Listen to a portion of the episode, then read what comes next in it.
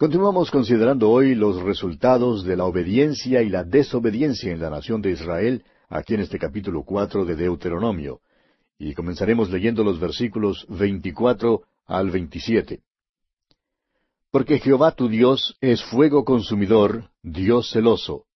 Cuando hayáis engendrado hijos y nietos y hayáis envejecido en la tierra, si os corrompiereis e hiciereis escultura o imagen de cualquier cosa, e hiciereis lo malo ante los ojos de Jehová, vuestro Dios, para enojarlo, yo pongo hoy por testigos al cielo y a la tierra, que pronto pereceréis totalmente de la tierra hacia la cual pasáis el Jordán para tomar posesión de ella.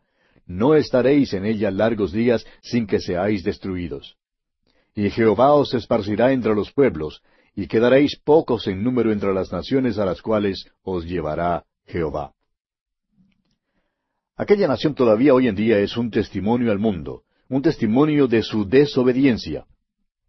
Hoy en día están dispersados por todo el mundo. ¿Por qué? Porque hicieron lo que Dios les prohibió que hicieran. Ahora alguien dirá que están ya de vuelta en la tierra y que ahora son una nación. Sí, pero están afligidos, ¿verdad? No creemos que veamos todavía el cumplimiento de la profecía. Cuando Dios les traiga a la tierra, no estarán afligidos como están hoy en día. Israel volverá a Dios y habrá una bendición sobre esta gente en la tierra cuando el Señor les traiga de vuelta. La nación de Israel todavía hoy en día está bajo el juicio de Dios. Ha vuelto la espalda a Dios. Y el juicio vendrá sobre cualquier nación que rechace a Dios. Leamos ahora los versículos treinta y treinta y uno de este capítulo cuatro de Deuteronomio. Cuando estuvieres en angustia y te alcanzaren todas estas cosas, si en los postreros días te volvieres a Jehová tu Dios y oyeres su voz, porque Dios misericordioso es Jehová tu Dios, no te dejará ni te destruirá, ni se olvidará del pacto que les juró a tus padres. Esta es la primera mención de la gran tribulación que viene al final. En los postreros días es un término técnico en el Antiguo Testamento y se refiere al período de la gran tribulación. Ahora Dios da una condición.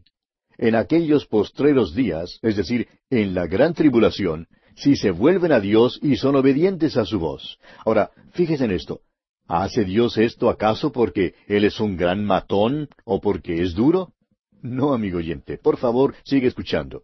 Dios es misericordioso, dice, no te dejará ni te destruirá. El motivo por el cual no han sido consumidos es porque Dios es misericordioso. Es por esa misma razón que usted y yo, amigo oyente, no hemos sido consumidos. Si usted es salvo, no es porque usted es tan amable y, tan dulce. Es por la misericordia de Dios que usted es salvo, amigo oyente. Él es misericordioso y esa es la razón por la cual ha preservado a este pueblo. Ahora Moisés sigue mostrándoles la evidencia de la gran misericordia de Dios para con ellos. Continuemos leyendo los versículos treinta y tres y treinta y cuatro de este capítulo cuatro de Deuteronomio. ¿Ha oído pueblo alguno la voz de Dios hablando de en medio del fuego como tú la has oído sin perecer? ¿O ha intentado Dios venir a tomar para sí una nación de en medio de otra nación con pruebas, con señales, con milagros y con guerra, y mano poderosa y brazo extendido, y hechos aterradores como todo lo que hizo con vosotros Jehová vuestro Dios en Egipto ante tus ojos? Dios hizo todas estas cosas delante de los mismos ojos de sus padres. Ahora Dios no quiere que ellos se olviden de eso.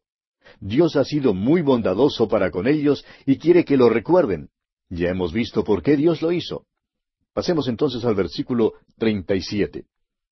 Y por cuanto Él amó a tus padres, escogió a su descendencia después de ellos y te sacó de Egipto con su presencia y con su gran poder.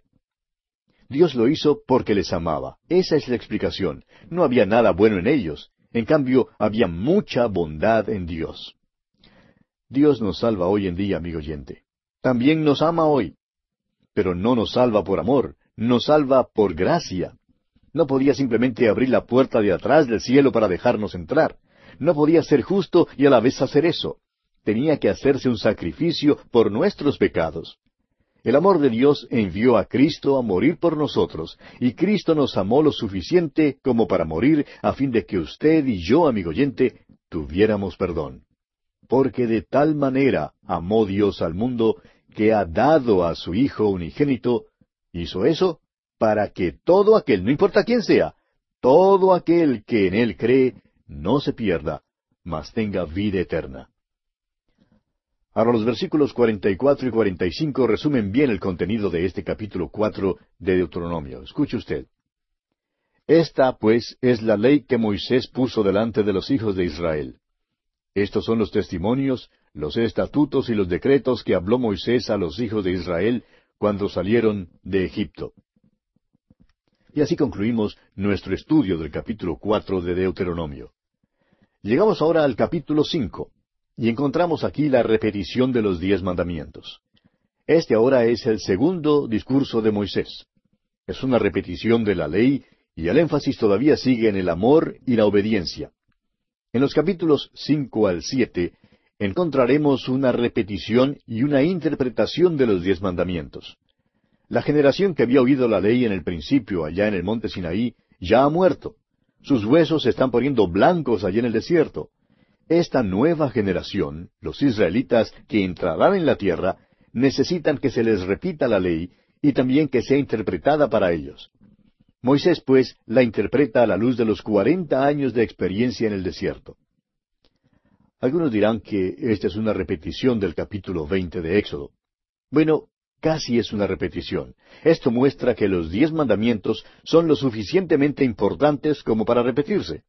Son leyes morales que son fundamentales. Comencemos pues leyendo el primer versículo de este capítulo cinco de Deuteronomio. Llamó Moisés a todo Israel y les dijo, Oye Israel, los estatutos y decretos que yo pronuncio hoy en vuestros oídos, aprendedlos y guardadlos para ponerlos por obra. Aquí tiene usted los cuatro pasos importantes de oír la palabra de Dios. El primero es oírla. El segundo es aprenderla, conocer lo que Dios está diciendo. El tercero es guardarla. Eso significa aprenderla de memoria en el corazón. Recuerde usted cómo David habló de esto. Dice allá en el Salmo 119, 11, En mi corazón he guardado tus dichos para no pecar contra ti. Eso es guardar la palabra de Dios. Ahora el cuarto paso es ejecutarla. No tan solo debe estar en la cabeza y en el corazón, sino que también la palabra de Dios debe llegar allí donde están los pies y las manos. Permítanos decirle, amigo oyente, que hay muchos que dicen que viven según los diez mandamientos. Dicen que los diez mandamientos constituyen su religión. Es importante examinar a tales personas para descubrir lo que creen descubrirá usted que lo que realmente quieren decir es que han votado a favor de ellos. Los han oído y creen que son buenos, pero ciertamente no los guardan ni los ejecutan. En verdad, la ley es como un espejo que refleja lo que queda en el corazón. Es una linterna que enseña el camino en las tinieblas y que revela las curvas que hay más adelante. Dios expresa con toda claridad que Él no salva a los hombres por el hecho de guardar un código moral. No hay nada malo con la ley, no hay nada malo con algún código moral, pero sí hay algo radicalmente malo con nosotros. El apóstol Pablo declara esto en su carta a los Gálatas capítulo dos versículo dieciséis cuando dice sabiendo que el hombre no es justificado por las obras de la ley, sino por la fe de Jesucristo, nosotros también hemos creído en Jesucristo para ser justificados por la fe de Cristo y no por las obras de la ley, por cuanto por las obras de la ley nadie será justificado. Nadie es justificado por la ley. ¿Por qué no? Porque nadie puede hacer las obras de la ley. Entonces, ¿para qué sirve la ley? pregunta el apóstol Pablo, en la misma carta a los Gálatas capítulo tres versículo diecinueve, y responde, fue añadida a causa de las transgresiones hasta que viniese la simiente a quien fue hecha la promesa, y fue ordenada por medio de ángeles en mano de un mediador. Es lógico preguntar, ¿cuál es el fin de la ley? La respuesta es que fue añadida a causa de las transgresiones hasta el tiempo cuando viniera la simiente, es decir, fue temporal hasta cuando viniera la simiente, y esa simiente es Cristo Jesús. Y agrega el apóstol Pablo en los versículos 24 y 25 de esa misma carta a los Gálatas capítulo 3, de manera que la ley ha sido nuestro ayo para llevarnos a Cristo, a fin de que fuésemos justificados por la fe pero venida la fe, ya no estamos bajo ayo. La ley, pues, servía de ayo, un siervo que guiaba al niño por la mano para traernos a la cruz, así como el ayo llevaba al niño a la escuela.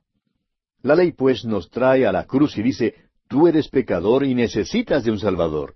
Ese es el objetivo de la ley. La ley es buena, amigo oyente. No hay duda alguna de eso.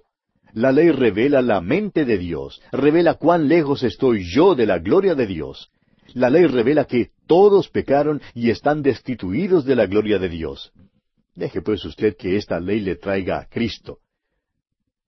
Volviendo ahora al capítulo cinco de Deuteronomio que estamos estudiando, leamos los versículos dos y tres. Jehová nuestro Dios hizo pacto con nosotros en Horeb. No con nuestros padres hizo Jehová este pacto, sino con nosotros, todos los que estamos aquí hoy vivos. Dios no dio la ley a los patriarcas, no la dio a los israelitas cuando estaban allá en Egipto. La ley no les fue dada sino hasta cuando andaban en el desierto y Dios estuvo listo para traerlos a la tierra prometida. La ley fue dada a la nación de Israel. Continuemos con los versículos cuatro hasta el siete ahora. Cara a cara habló Jehová con vosotros en el monte de en medio del fuego. Yo estaba entonces entre Jehová y vosotros para declararos la palabra de Jehová, porque vosotros tuvisteis temor del fuego y no subisteis al monte. Dijo, Yo soy Jehová tu Dios, que te saqué de tierra de Egipto, de casa de servidumbre. No tendrás dioses ajenos delante de mí. Es que cuando los israelitas vivían en Egipto, estaban rodeados de idolatría. El primer pecado del hombre no fue el de convertirse en ateo, su pecado fue el de convertirse en politeísta, es decir, adorar a muchos dioses. Por ejemplo, en la torre de Babel construyeron un sigurat, es decir, una torre. En la cúspide de la torre ofrecían sacrificios. Parece que el sol y los planetas estaban entre los primeros objetos que adoraron y ofrecían sacrificios al sol. Después del diluvio, claro que no adoraron al trueno ni al relámpago porque les temieron, pero daban culto al sol, es decir, daban culto a las criaturas antes que el Creador. Fue pues para el politeísta que Dios dijo, no tendrán dioses ajenos delante de mí. No fue sino hasta el tiempo de David cuando se introdujo el ateísmo. La revelación de Dios todavía quedaba en la memoria de estos hombres antiguos y no había quien negara la existencia de Dios. En sus tiempos, David dijo allá en el Salmo 14, versículo 1, dice el necio en su corazón, no hay Dios. Aquella palabra necio significa insano o loco. Un hombre que dice que no hay Dios es loco, o bien no es sincero. Este mandamiento ni aun menciona el ateísmo, manda que no deben adorar a muchos dioses. Continuemos leyendo ahora los versículos siete al diez de este capítulo cinco de Deuteronomio. No tendrás dioses ajenos delante de mí. No harás para ti escultura, ni imagen alguna de cosa que está arriba en los cielos, ni abajo en la tierra, ni en las aguas debajo de la tierra, no te inclinarás a ellas ni las servirás, porque yo soy Jehová tu Dios, fuerte, celoso, que visito la maldad de los padres sobre los hijos hasta la tercera y cuarta generación de los que me aborrecen, y que hago misericordia a millares, a los que me aman y guardan mis mandamientos. Hay solamente dos tipos de personas en el mundo, amigo oyente, los que aborrecen a Dios y los que le aman. Ahora entra en detalle en cuanto al prohibir hacer cualquier imagen de cualquier cosa. Dice, no tendrán dioses ajenos. Más tarde Dios dirá, y amarás a Jehová tu Dios de todo tu corazón y de toda tu alma y con todas tus fuerzas. El Señor Jesús dice que este es el gran mandamiento. En contraste con eso está la gran compañía de aquellos que aborrecen a Dios aún hoy en día. Ahora muchos dirán que no adoran a ningún ídolo de ninguna manera. Pero el apóstol Pablo nos dice en su carta a los Efesios capítulo cinco versículo cinco que la avaricia es idolatría. Cualquier cosa a la cual uno se da completamente, cualquier cosa que se interponga entre nosotros y Dios, se constituye en nuestro ídolo. Dirá usted que no tiene ningún ídolo. Para algunos, su libreta de depósitos en el banco es su Dios. Otros adoran el bate de béisbol o la pelota para jugar el fútbol. Otros dejan que un niño o un nieto se constituya en su ídolo. La pantalla de televisión puede llegar a ser un ídolo para muchos. Cualquier cosa hoy en día, amigo oyente, entre usted y Dios es un ídolo. Veamos ahora el versículo once de este capítulo cinco de Deuteronomio. No tomarás el nombre de Jehová tu Dios en vano, porque Jehová no dará por inocente al que tome su nombre en vano. Recuerde usted que cuando el apóstol Pablo nos enseña que todo el género humano es pecador Escribe allá en su carta a los Romanos capítulo tres versículo catorce que su boca está llena de maldición y de amargura. Todo lo que uno tiene que hacer es caminar por la calle hoy en día o pararse en cualquier lugar público y escuchará el mal hablar de los hombres. Dios aborrece esa forma de hablar y aborrece los pensamientos sucios. Dios dice que no debemos tomar su nombre en vano. Un hombre que conversaba con un pastor en una ocasión le dijo que no es justo decir que la boca del hombre está llena de maldición. El pastor le pidió que le acompañara para hacer un pequeño experimento. Sugirió que se pararan en la calle y que comenzaran a dar golpes a los hombres al acercarse a ellos. El pastor sugirió que dieran a cada hombre una bofetada en la boca para ver lo que saldría. Ahora el experimento no se llevó a cabo, por supuesto, pero usted ya puede imaginarse lo que hubiera salido si se hubiera realizado. Y llegamos ahora a un mandamiento positivo. Leamos los versículos doce hasta el quince de este capítulo cinco de Deuteronomio. Guardarás el día de reposo para santificarlo, como Jehová tu Dios te ha mandado. Seis días trabajarás y harás toda tu obra. Mas el séptimo día es reposo a Jehová tu Dios. Ninguna obra harás tú, ni tu hijo, ni tu hija, ni tu siervo, ni tu sierva, ni tu buey, ni tu asno, ni ningún animal tuyo, ni el extranjero que está dentro de tus puertas, para que descanse tu siervo y tu sierva como tú. Acuérdate que fuiste siervo en tierra de Egipto, y que Jehová tu Dios te sacó de allá con mano fuerte y brazo extendido, por lo cual Jehová tu Dios te ha mandado que guardes el día de reposo. Lo más interesante aquí es que todos los mandamientos se repiten en el Nuevo Testamento, con la excepción del mandamiento en cuanto al día de reposo. Ese mandamiento no fue dado a la iglesia. La iglesia siempre se ha reunido en el primer día de la semana, el día en que Cristo resucitó de los muertos. El día de reposo tiene una relación peculiar con la nación de Israel. En el libro de Éxodo Dios dijo allá en el capítulo 31, versículo 13, Tú hablarás a los hijos de Israel diciendo, En verdad vosotros guardaréis mis días de reposo, porque es señal entre mí y vosotros por vuestras generaciones, para que sepáis que yo soy Jehová que os santifico. Esto fue dado pues como señal especial a Israel. Es interesante observar que en Éxodo capítulo 20 se les mandó a los israelitas a observar el día de reposo porque en seis días Dios había creado los cielos y la tierra. Ahora el día de reposo debe mostrar la relación peculiar entre Dios y los hijos de Israel. Notará usted que es dado a un pueblo cuyos padres habían servido como esclavos en Egipto. Y esto es algo que debemos notar muy bien. Los únicos que pueden llenar los requisitos de esta descripción son los hebreos. Estos mandamientos pues han tratado de los deberes para con Dios. Llegamos ahora a la sección en cuanto al deber para con el prójimo, Leamos el versículo 16 de este capítulo 5 de Deuteronomio. Honra a tu padre y a tu madre, como Jehová tu Dios te ha mandado, para que sean prolongados tus días y para que te vaya bien sobre la tierra que Jehová tu Dios te da. Creemos que este mandamiento tiene relación con el deber para con Dios y el hombre. El padre o la madre está en lugar de Dios para el pequeñito en los años de su desarrollo físico. El pequeñito respeta al padre y a la madre y así es como debe ser. Oye, hijo mío, la instrucción de tu padre, y no desprecies la dirección de tu madre, nos dice Proverbios 1.8. El padre y la madre deben estar en representación de Dios. Ahora esta nación entrará en la tierra que Dios le ha prometido. Deben honrar al padre y a la madre. Amigo oyente, ninguna nación que no cumpla este mandamiento será bendecida. Y esto mismo es un gran problema en nuestros países ahora mismo nos damos cuenta que hay casos y veces cuando los padres y las madres no son dignos de esta veneración. Y Dios tiene algo que decirles a ellos también. El apóstol Pablo escribiendo en su carta a los Efesios capítulo seis versículo cuatro dice, Y vosotros padres no provoquéis a ir a vuestros hijos, sino criadlos en la disciplina y amonestación del Señor. Esto también es importante. Bien, leamos ahora el versículo 17 de este capítulo cinco de Deuteronomio. No matarás. La palabra matar aquí es una palabra muy técnica y es ratshah. Significa cometer homicidio. O sea, no cometerás homicidio. Esto es personal. Esta palabra tiene en ella el sentido de un homicidio premeditado.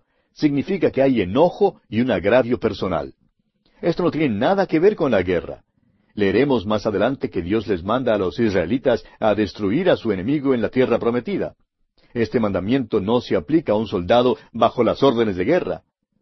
Un joven fue a conversar una vez con el pastor y le dijo que él no quería ir a la guerra. Le dijo, yo no estoy enojado con nadie allá, no quiero ir allá para matar a nadie. El pastor le contestó que era una buena cosa que él no estuviera enojado con nadie allá. Si este fuera el caso y saliera para buscar a esa persona para matarle, sería culpable de cometer homicidio. Hablaremos más en cuanto a esto cuando hablemos en cuanto a nuestro deber para con el gobierno. Prosigamos ahora con este capítulo cinco de Deuteronomio y leamos el versículo dieciocho. No cometerás adulterio. Vivimos en una edad cuando los hombres se han enloquecido con el sexo. Hacen la propaganda por todo producto imaginable hablando algo en cuanto al sexo. Nos rodea por todos lados. El mandamiento de Dios, amigo oyente, todavía es válido para el día de hoy no cometerás adulterio. Estos son los pecados que degradan nuestras naciones hoy en día. Leamos el versículo 19. No hurtarás. Es verdad que hay muchos que pueden decir que nunca han robado un supermercado o un banco. Sin embargo, puede haber el deseo de robar en el corazón. Nuestro Señor enseñó que los mismos pensamientos del corazón son pecaminosos. El odio en el corazón hace que uno sea culpable de homicidio.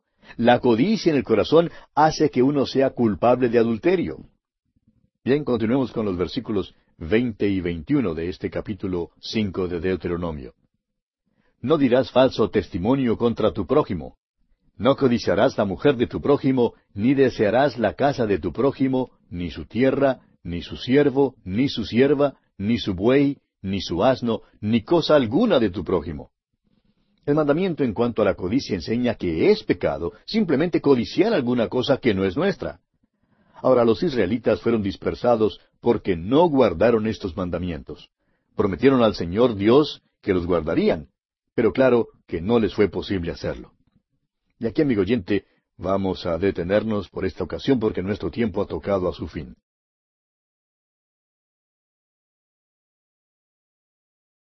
Vamos a terminar hoy nuestro estudio del capítulo cinco de Deuteronomio. Y en nuestro programa anterior llegamos hasta el mandamiento en cuanto a la codicia. Y dijimos que ese mandamiento enseña que es pecado simplemente codiciar alguna cosa que no es nuestra. Ahora, los israelitas fueron dispersados porque no guardaron estos mandamientos. Prometieron al Señor que los guardarían, pero es evidente que no les fue posible. Ahora los jefes de las tribus y los ancianos dijeron a Moisés en los versículos 27 al 29 de este capítulo 5 de Deuteronomio, Acércate tú y oye todas las cosas que dijere Jehová nuestro Dios, y tú nos dirás todo lo que Jehová nuestro Dios te dijere, y nosotros oiremos y haremos. Y oyó Jehová la voz de vuestras palabras cuando me hablabais, y me dijo Jehová, He oído la voz de las palabras de este pueblo, que ellos te han hablado, bien está todo lo que han dicho. ¿Quién diera que tuviesen tal corazón que me temiesen y guardasen todos los días todos mis mandamientos, para que a ellos y a sus hijos les fuese bien para siempre? El problema, amigo oyente, era que la nación fracasó en guardar la ley. Los israelitas estaban bajo condiciones favorables cuando vivían en la tierra prometida. La ley fue dada para aquella tierra tanto como para aquella gente, pero no les fue posible guardar la ley. Y eso debe servirnos de lección a nosotros. Así como no les fue posible a ellos guardarlos, tampoco a nosotros nos es posible guardarlos. La ley es un espejo que revela lo que está en el corazón. Debemos mirarnos en él y nos revelará a cada uno de nosotros que somos pecadores. Las manchas se ven. El espejo en el baño revela que la cara está sucia, pero el espejo no va a lavar la cara y va a quitar esas manchas. La ley puede revelarnos el pecado nuestro, pero no puede salvarnos necesitamos usar el lavamanos debajo del espejo y lavarnos para quitarnos las manchas sucias. De ninguna manera puede el espejo quitarnos las manchas. Uno tiene que venir al lavamanos y lavarse. La ley es el espejo que le dice que se lave, amigo oyente. Nos dice que vengamos a Cristo. Es la sangre de Cristo, el Hijo de Dios, que nos lavará y que seguirá lavándonos de todo pecado. Hay un himno que dice, hay un precioso manantial de sangre de Manuel, que purifica a cada cual que se sumerge en él. En verdad no es tan importante si usted aprueba los diez mandamientos o no. Lo importante, amigo oyente, es si los ha guardado. Ahora, si usted es honesto, sabe que no los ha guardado. Y eso significa que necesita de un Salvador. Él puede quitarle todas las manchas sucias. Dice allá en Isaías 1.18, Venid luego, dice Jehová, y estemos a cuenta. Si vuestros pecados fueren como la grana, como la nieve serán emblanquecidos. Si fueren rojos como el carmesí, vendrán a ser como blanca lana. Cuando usted venga a Cristo, amigo oyente, Él le perdonará y le limpiará de toda maldad. Entonces usted quedará sin mancha delante de Él. Y así terminamos nuestro estudio del capítulo cinco de Deuteronomio. Llegamos ahora al capítulo seis. Encontramos en este capítulo las instrucciones relacionadas con la ley. Estamos seguros que usted ha notado que en el libro de Deuteronomio ha habido un énfasis especial en dos palabras, el amor y la obediencia. Usted y yo expresamos nuestro amor para con Dios mediante nuestra obediencia. El Señor Jesús puso énfasis sobre lo mismo. Dijo allá en el Evangelio según San Juan, capítulo 14, versículo 15, Si me amáis, guardad mis mandamientos. Y esa todavía hoy es la prueba decisiva. Si le amamos, guardaremos sus mandamientos. La salvación, amigo oyente, es un asunto amoroso. Nosotros le amamos a Él porque Él nos amó primero, como lo dice el apóstol Juan en su primera carta, capítulo cuatro, versículo diecinueve. El amor de Dios está expresado en la ley. El gran principio de la ley es el amor. El amor se expresa en obediencia a Dios. Allá en el capítulo siete de este libro de Deuteronomio, versículo nueve, dice Conoce pues que Jehová tu Dios es Dios, Dios fiel, que guarda el pacto y la misericordia a los que le aman y guardan sus mandamientos hasta mil generaciones. Aquí en Deuteronomio se expresa un gran principio, el principio del Evangelio mismo. Dios es el Dios fiel. Trata con nosotros según su misericordia. Ahora este capítulo seis contiene el gran mandamiento. Leemos en el versículo cinco y amarás a Jehová tu Dios de todo tu corazón y de toda tu alma y con todas tus fuerzas. Nosotros le amamos a Él porque Él nos amó primero. Nuestra obediencia es la manifestación de nuestro amor, en este capítulo y por todo el libro de Deuteronomio, el énfasis está en guardar los mandamientos. Sí, en guardar los mandamientos. La obediencia es la evidencia del amor. Podemos preguntar, ¿qué hay de nuevo en cuanto al amor en el Nuevo Testamento si el amor se halla en el Antiguo Testamento? La diferencia es que en el Nuevo Testamento el amor de Dios ha sido traducido en la historia por medio de la encarnación y la muerte de Cristo. Nos dice el apóstol Pablo en su carta a los Romanos capítulo cinco versículo ocho, Mas Dios muestra su amor para con nosotros en que siendo aún pecadores, Cristo murió por nosotros. Escuche bien, murió por nosotros. Es que una cosa es expresar el amor sacando a los israelitas de Egipto y otra cosa es morir por ellos. Una cosa es decir algo desde la cumbre del monte Sinaí y otra cosa es bajar y tomar nuestra débil humanidad haciéndose semejante a los hombres y morir sobre una cruz por nuestros pecados. Repetimos, amigo oyente, que la salvación es un asunto amoroso. Nos dice el apóstol Juan en su primera carta, capítulo cuatro, versículo diez, en esto consiste el amor, no en que nosotros hayamos amado a Dios, sino en que Él nos amó a nosotros y envió a su Hijo en propiciación por nuestros pecados. Estamos estudiando todavía el segundo discurso de Moisés.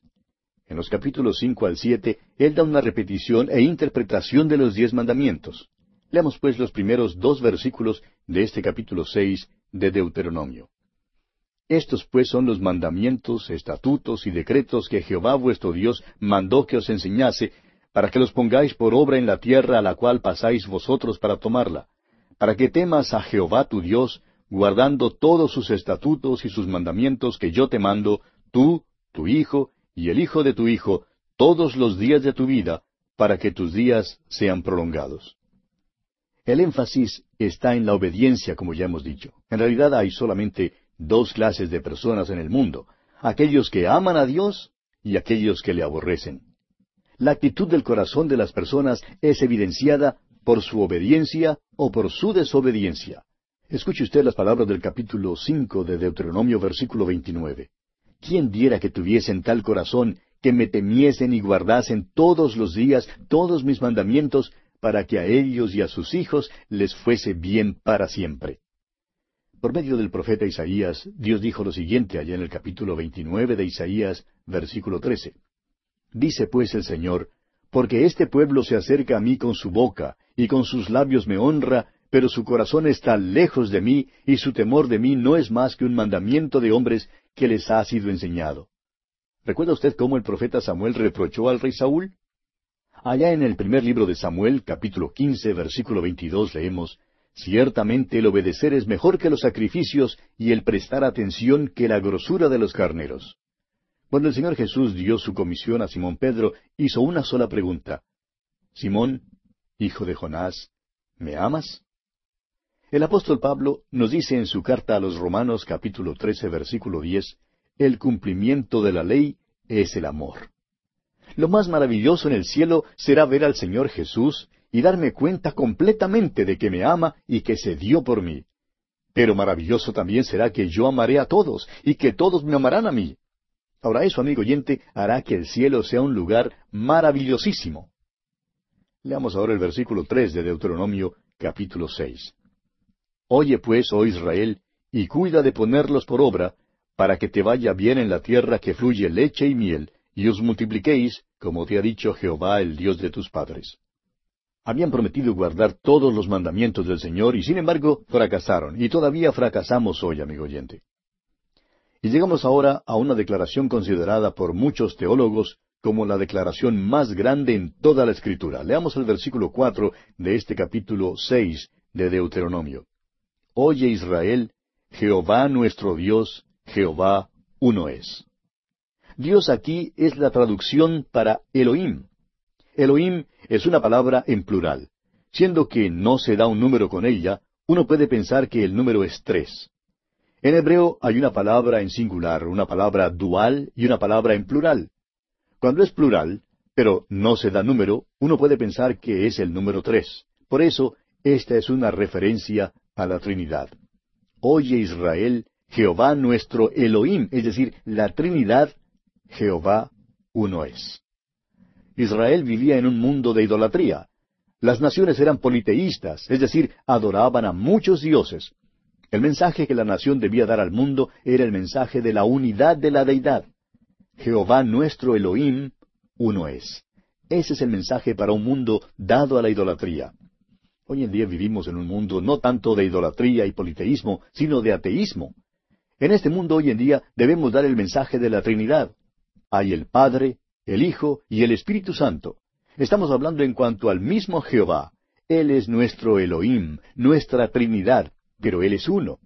Continuemos ahora leyendo el versículo cinco de este capítulo seis de Deuteronomio.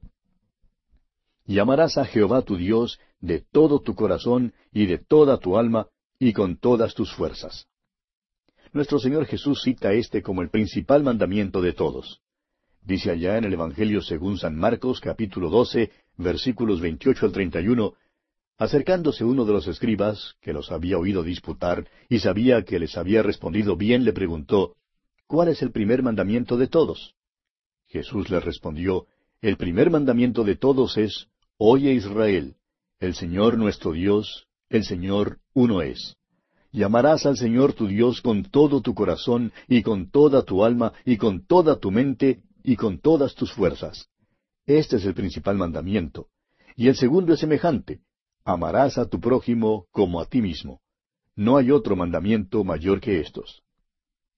Amigo oyente, ¿guarda usted este mandamiento? ¿No es verdad que todos necesitamos confesar hoy en día que no lo guardamos?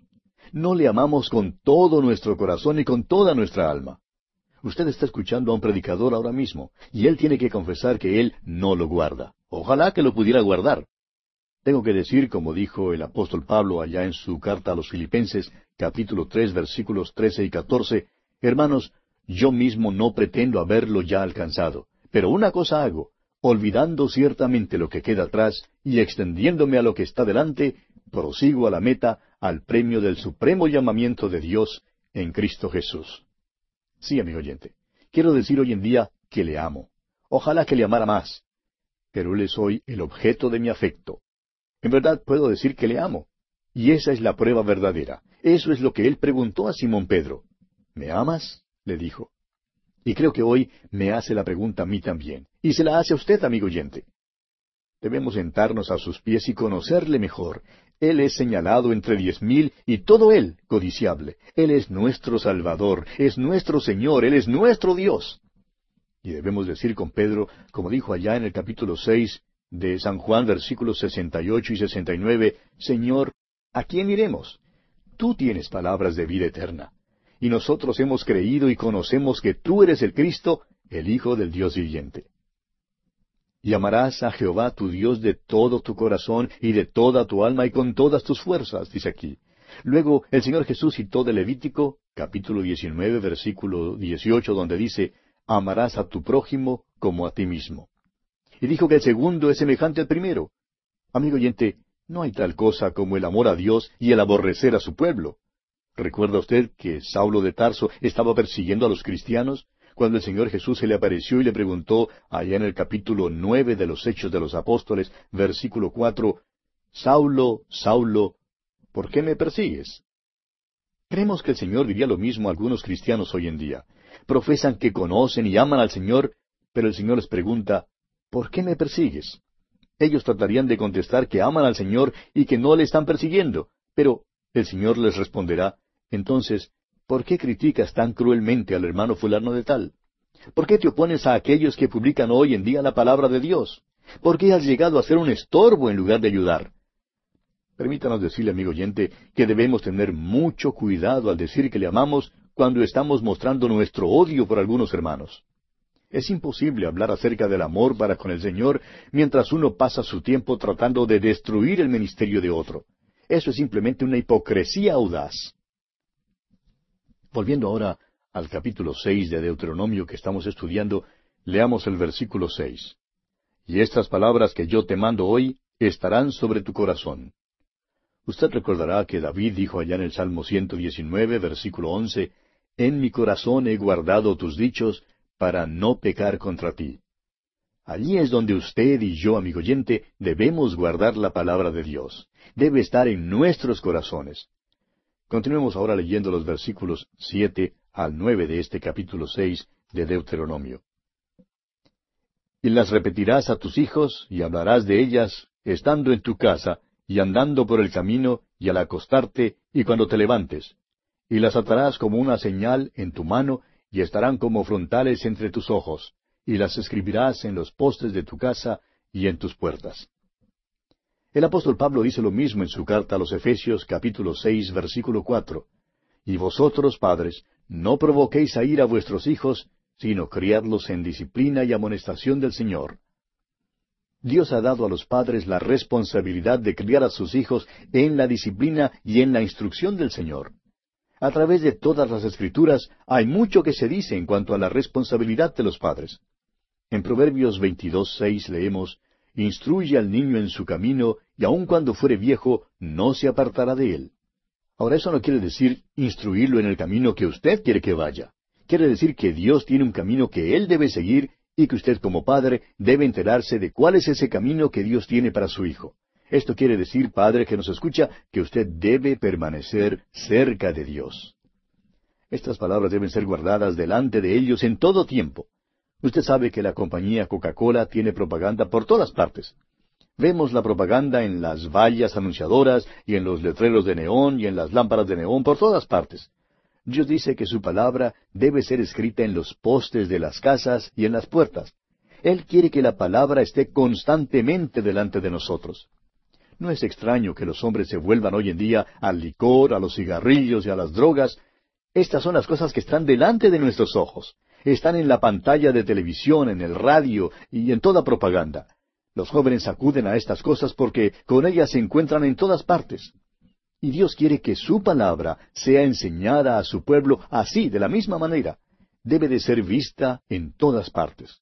¿Cuán importante es esto, amigo oyente? Luego, Dios amonesta a su pueblo diciéndole que no debe olvidarse de él después de que entre en la tierra prometida y conozca sus bendiciones. Es cosa extraña que cuando los hermanos son bendecidos, están propensos a olvidarse de aquel que les ha bendecido. Pasemos ahora al versículo trece de este capítulo seis de Deuteronomio. A Jehová tu Dios temerás, y a él solo servirás, y por su nombre jurarás. Nuestro Señor Jesús se sirvió de este versículo cuando fue tentado por Satanás. Hallamos esta cita allá en Mateo capítulo cuatro versículo diez y también en el Evangelio según San Lucas capítulo cuatro versículo ocho. Pasemos ahora al versículo dieciséis de este capítulo seis de Deuteronomio. No tentaréis a Jehová vuestro Dios como lo tentasteis en Masa. Este es otro versículo que nuestro Señor utilizó cuando resistió la tentación de Satanás. Este versículo se cita en el Evangelio según San Mateo, capítulo cuatro, versículo siete, y en San Lucas, capítulo cuatro, versículo doce. No es extraño, pues, que Satanás aborrezca tanto el libro de Deuteronomio y lance sus ataques contra él. Pasemos ahora al versículo veintitrés y leamos hasta el versículo veinticinco.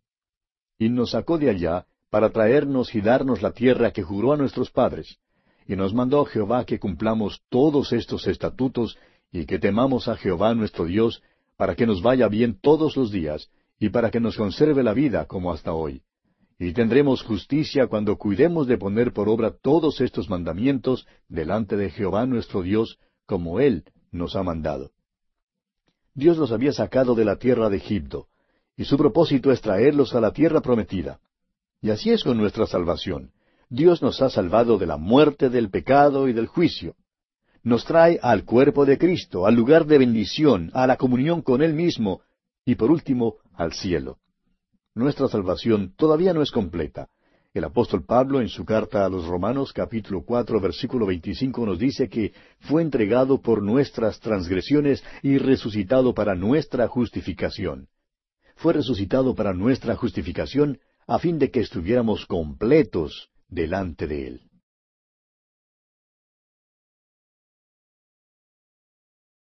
En nuestro estudio del libro de Deuteronomio llegamos hoy al capítulo siete. Pero antes de entrar en el estudio de este capítulo, permítanos decir algo, amigo oyente. Decíamos al final de nuestro programa anterior que Dios nos ha salvado de la muerte, del pecado y del juicio. Nos trae al cuerpo de Cristo, al lugar de bendición, a la comunión con Él mismo y por último al cielo. Nuestra salvación todavía no es completa. El Señor Jesús fue entregado por nuestras transgresiones y resucitado para nuestra justificación, como nos lo dice el apóstol Pablo allá en su carta a los Romanos capítulo cuatro versículo veinticinco. Fue resucitado para nuestra justificación, a fin de que estuviéramos completos delante de Él. Hoy en día entonces, cada cristiano puede decir lo siguiente, me ha salvado. Ya tenemos la vida eterna ya nos paramos delante de Dios en toda la justicia y mérito de nuestro Salvador. El apóstol Juan en su primera carta, capítulo cinco, versículos once y doce, dice, Y este es el testimonio, que Dios nos ha dado vida eterna, y esta vida está en su Hijo. El que tiene al Hijo, tiene la vida. El que no tiene al Hijo de Dios, no tiene la vida. Ahora, la segunda cosa que el cristiano puede decir hoy es, me está salvando. Dios está obrando en mi vida, guiándola y formándola para hacerme más y más conforme a la imagen de su precioso Hijo.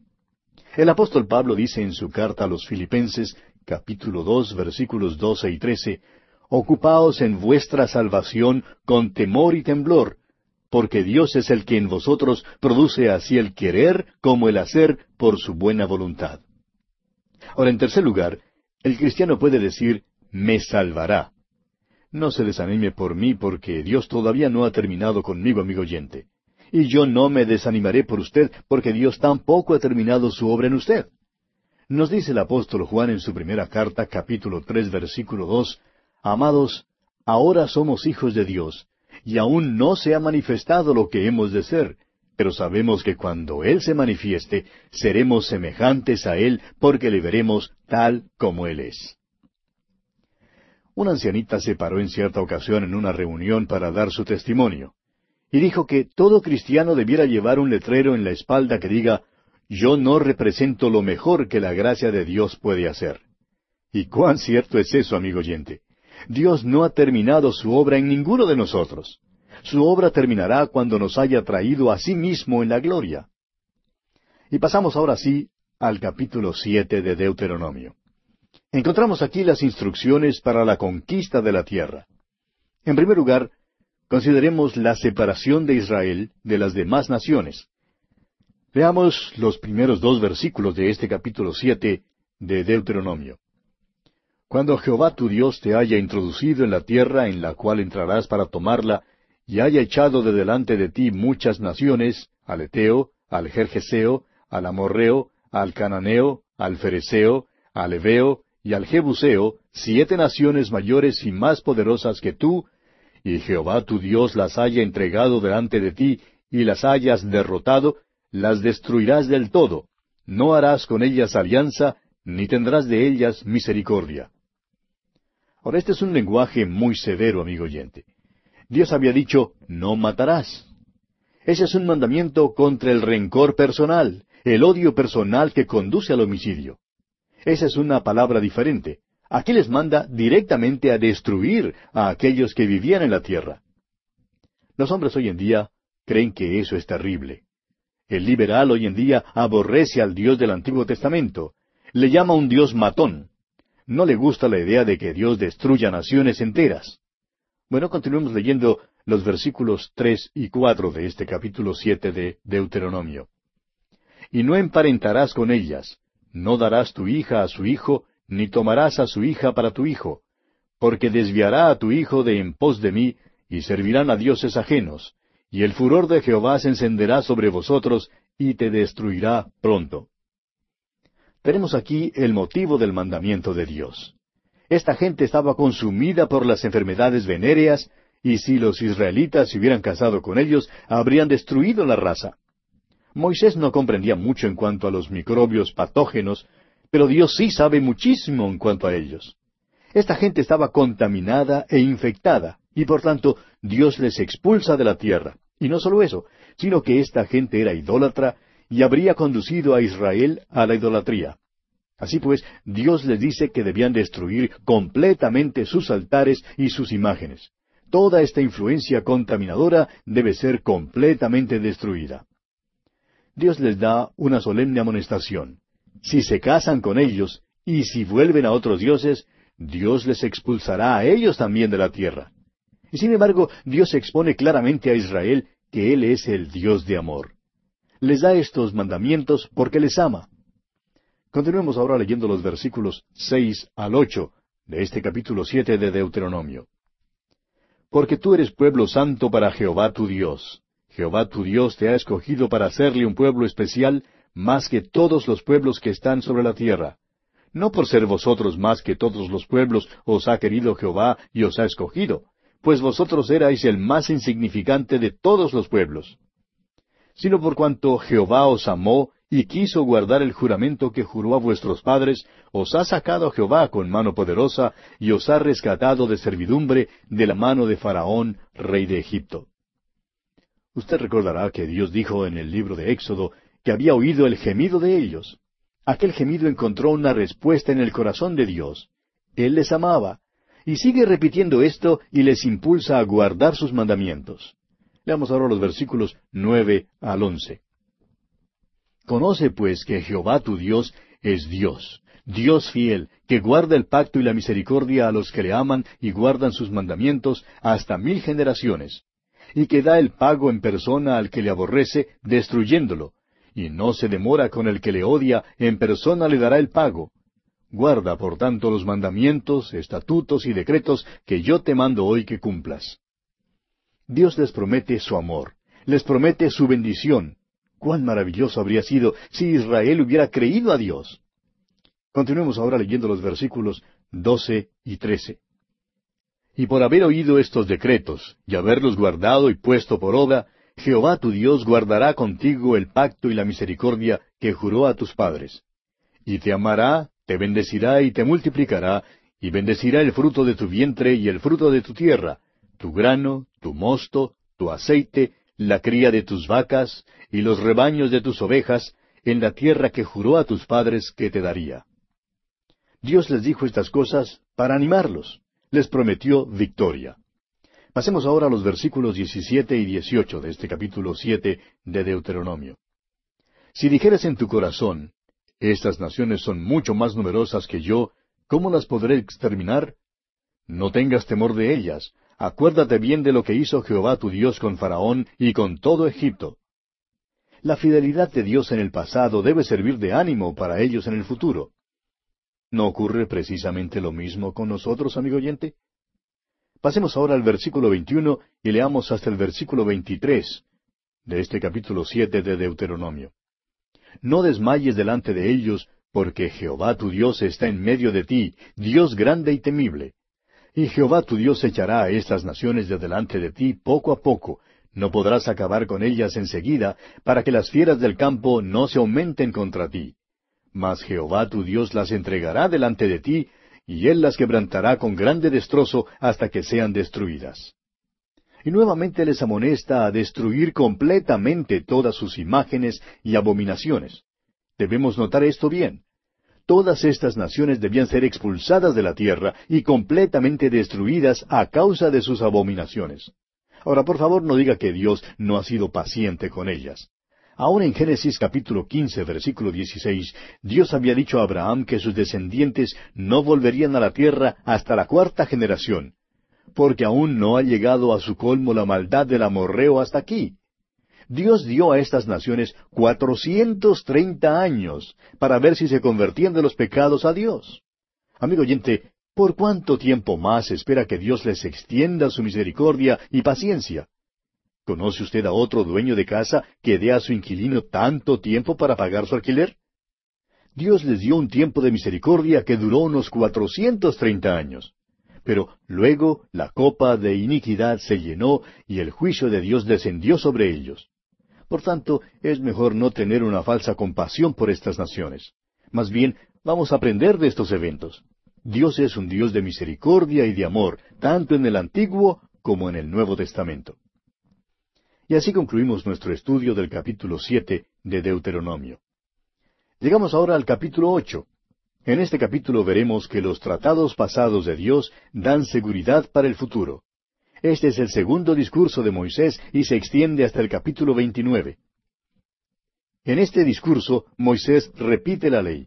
Uno creería que el gran énfasis estaría sobre la ley y la obediencia, pero estamos viendo que el énfasis está sobre el amor y la obediencia. Usted recordará que en el capítulo siete aprendimos que el Señor no amaba a los israelitas porque eran muchos. En realidad eran pocos. Israel nunca ha sido una nación grande, hablando numéricamente, no se puede comparar con China, ni con la India, ni con las otras naciones grandes del mundo.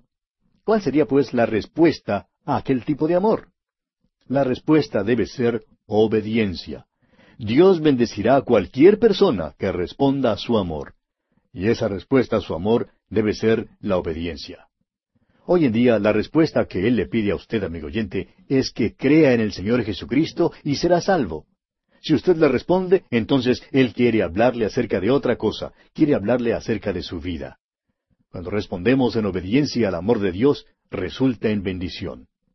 En esta sección de la repetición de la ley, llegamos ahora a la porción que trata de los reglamentos religiosos y nacionales. Esta sección incluye el capítulo ocho hasta el capítulo veintiuno. Leamos pues el primer versículo de este capítulo ocho de Deuteronomio. Cuidaréis de poner por obra todo mandamiento que yo os ordeno hoy, para que viváis y seáis multiplicados, y entréis y poseáis la tierra que Jehová prometió con juramento a vuestros padres. Aquí está la nueva generación, parándose al lado oriental del río Jordán. Están listos para pasar con mucha inquietud y esperanza a la nueva tierra. Moisés les está preparando para entrar en la tierra y les estimula a obedecer a Dios. Continuemos con el versículo dos y te acordarás de todo el camino por donde te ha traído Jehová tu Dios estos cuarenta años en el desierto, para afligirte, para probarte, para saber lo que había en tu corazón, si habías de guardar o no sus mandamientos. Dios quiere que ellos se acuerden del pasado. Deben ver que en el pasado Dios ha tratado con ellos, que les ha probado y entrenado. Y Dios quiere que nosotros también nos acordemos de nuestro pasado, amigo oyente. Pablo lo expresa para el creyente en su carta a los Filipenses, capítulo uno, versículo seis, de la siguiente manera.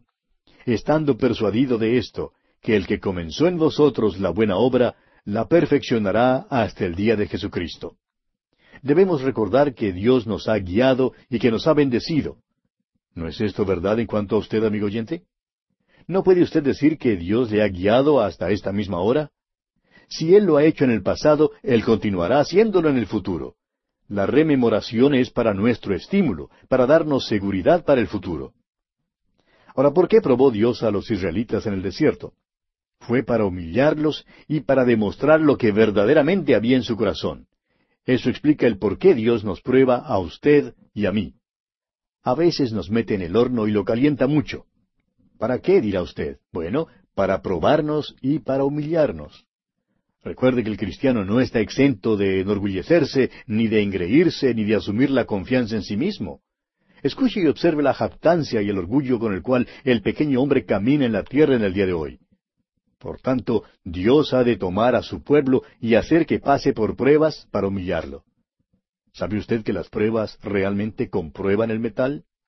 Las pruebas revelarán si una persona en verdad es hijo de Dios o no. A veces creemos que nuestras iglesias hoy en día se llenan de personas afluentes, personas que nunca han sido probadas de veras. Es por eso que muchas veces es difícil saber si son genuinas o no. Bien, continuemos leyendo el versículo tres de este capítulo ocho de Deuteronomio. Y te afligió y te hizo tener hambre, y te sustentó con maná, comida que no conocías tú, ni tus padres la habían conocido, para hacerte saber que no sólo de pan vivirá el hombre, mas de todo lo que sale de la boca de Jehová vivirá el hombre. Nuestro Señor citó este versículo cuando fue tentado en el desierto. Encontramos esto en el capítulo cuatro del Evangelio según San Mateo, versículo cuatro, y también en el Evangelio según San Lucas, capítulo cuatro, versículo cuatro. Si el Señor Jesús no hubiera citado este versículo, es probable que nosotros habríamos perdido la gran lección espiritual que hay aquí. Dios ha sido bondadoso con nosotros, nos ha bendecido con cosas materiales de muchas maneras. La lección importante es que Dios nos da aquellas cosas a fin de que veamos que hay una riqueza espiritual y esa riqueza es la palabra de Dios. La palabra de Dios, amigo oyente, es la que hoy en día constituye la verdadera riqueza para el Hijo de Dios. Continuemos ahora con el versículo cuatro. Tu vestido nunca se envejeció sobre ti, ni el pie se te ha hinchado con estos cuarenta años. Tenemos aquí una maravillosa y milagrosa declaración. Imagínese usted tener un flux que no se gasta. Ahora sabemos que a las damas no les gustaría esto de ninguna manera. Año tras año la esposa le diría al esposo que necesitaba un vestido nuevo, y año tras año el esposo diría que el que ella llevaba puesto parecía nuevecito. Amigo oyente, después de cuarenta años, las mujeres no estarían de moda. Ahora suponemos que en el desierto las modas no cambian tanto y que no importan tampoco mucho. Pero esto sí es maravilloso. Es un milagro. Y luego dice, ni el pie se te ha hinchado en estos cuarenta años. Un médico que también es misionero explicaba una vez que allá en el oriente donde él servía, la gente tiene una igualdad de dieta.